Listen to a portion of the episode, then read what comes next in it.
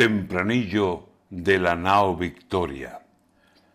Cinco siglos ya de aquello, gesta que aún sigue sonando. La primera vuelta al mundo con un español al mando. Aguas del Guadalquivir, Río Grande, Río Ancho, desde Sanlúcar vivieron aquel regreso esperado hasta llegar a Sevilla para gloria de los barcos. Iba la nao Victoria por aguas dulces surcando, de vuelta de una aventura que ha significado tanto.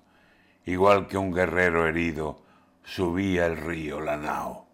Cinco siglos, cinco siglos que ahora conmemoramos. De Sanlúcar a Sevilla, cuánta historia navegando. Qué fiesta el Guadalquivir, aquel logro celebrando.